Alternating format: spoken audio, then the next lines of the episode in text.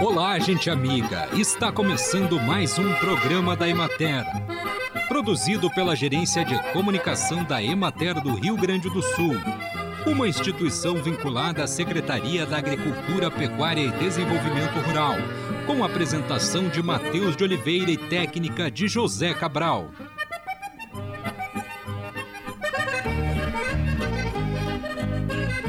O limão é rico em vitamina C, um micronutriente com ação antioxidante que oferece proteção às paredes internas das artérias por combater os efeitos dos radicais livres, os quais danificam nossas células.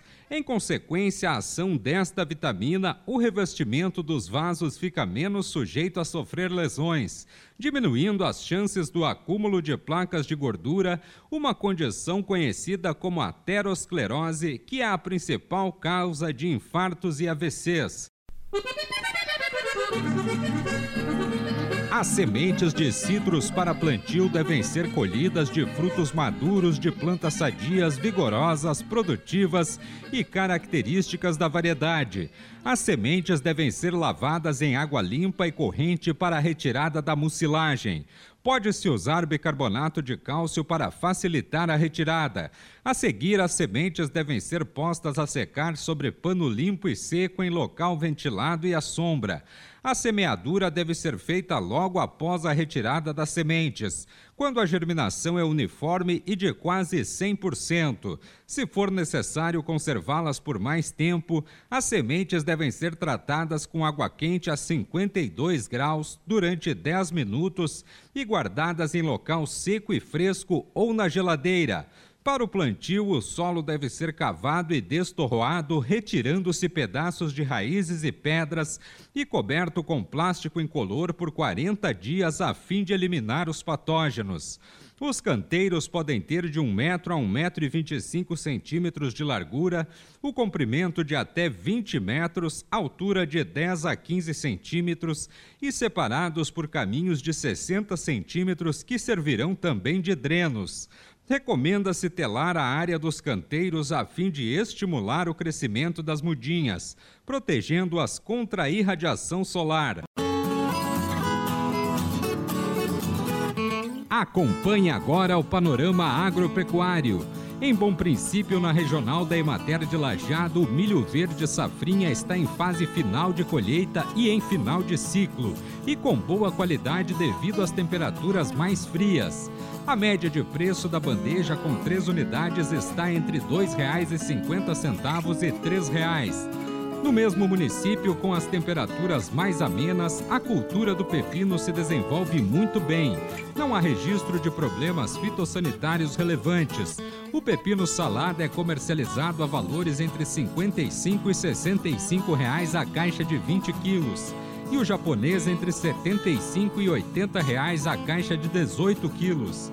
Já em São Sebastião do Caí, áreas de cultivo de pepino conserva em ambiente protegido sofreram perdas de aproximadamente 20% em função das chuvas e da alta umidade, que intensificaram o ataque de míldio.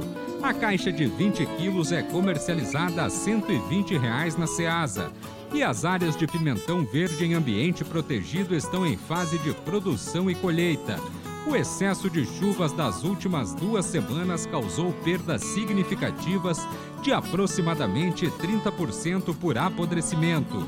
No litoral norte, os pomares de banana apresentam bom estado de estrutura foliar e aspecto nutricional, e a formação de cachos está em ritmo adequado.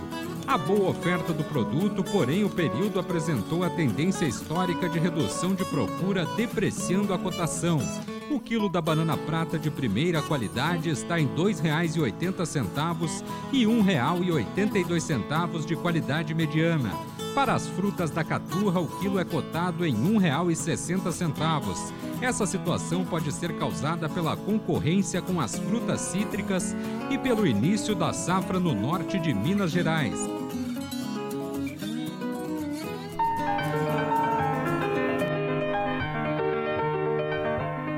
No programa de hoje, o assistente técnico regional do Escritório Regional da Emater de Frederico Westphalen, Carlos Roberto Ouzeves, que fala sobre a importância da análise do solo. Venho hoje falar a você sobre uma importante prática que os agricultores devem realizar neste período do ano. Nesse momento de altos preços dos fertilizantes, se torna ainda mais importante os agricultores realizarem a análise de solo de suas áreas agrícolas, tanto das áreas de pastagem quanto áreas de grãos ou de frutíferas.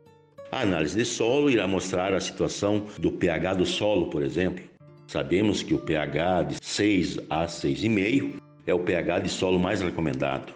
É o pH que influencia na maior eficiência de absorção dos nutrientes minerais como nitrogênio, fósforo, potássio, cálcio, magnésio, que são nutrientes absorvidos em maior quantidade pelas plantas. O pH correto do solo permite às plantas aproveitarem melhor o adubo aplicado.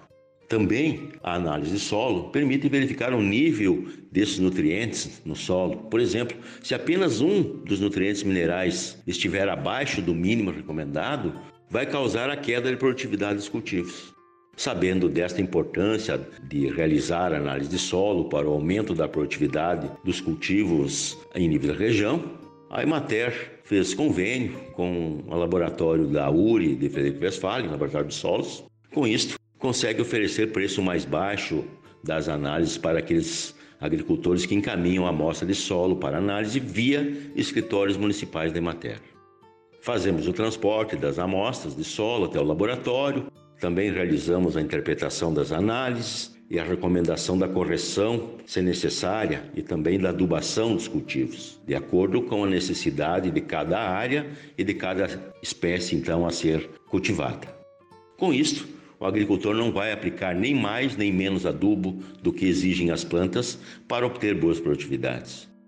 Amigo agricultor, aproveite o período do ano e esta oportunidade para analisar a capacidade produtiva do seu solo através da realização da análise das áreas de cultivo. Informe-se no escritório municipal da Emater do seu município como proceder para realizar a coleta correta das amostras de solo e faça a correção e a reposição dos nutrientes minerais através da adubação para obter então as produtividades maiores com esta prática. Fico por aqui, deixando minhas saudações extensionistas a todos os agricultores. Conversamos hoje com o extensionista Carlos Roberto Ozevski. Com o outono e a proximidade do inverno, ciclos importantes encerram-se e outros se iniciam na agricultura gaúcha. É neste período entre a colheita de grandes culturas como soja e milho e a semeadura de lavouras e pastagens de inverno que se intensificam práticas conservacionistas que contribuem com a fertilidade do solo. As áreas que não forem aproveitadas para a produção agropecuária neste período são uma oportunidade de o produtor implantar adubação verde para cobertura vegetal, que possui importância muito grande na conservação do solo. A utilização de adubos verdes no período de outono e inverno já é bastante comum, sendo implantados entre março e junho, a exemplo da aveia branca e preta, ervilhaca, nabo forrageiro, azevém, tremoço e centeio.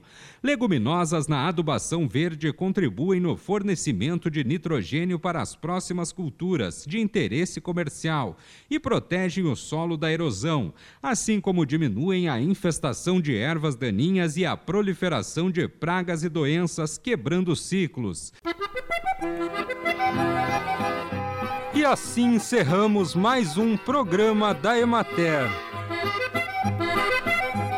Um bom final de semana para todos vocês e até segunda-feira, neste mesmo horário.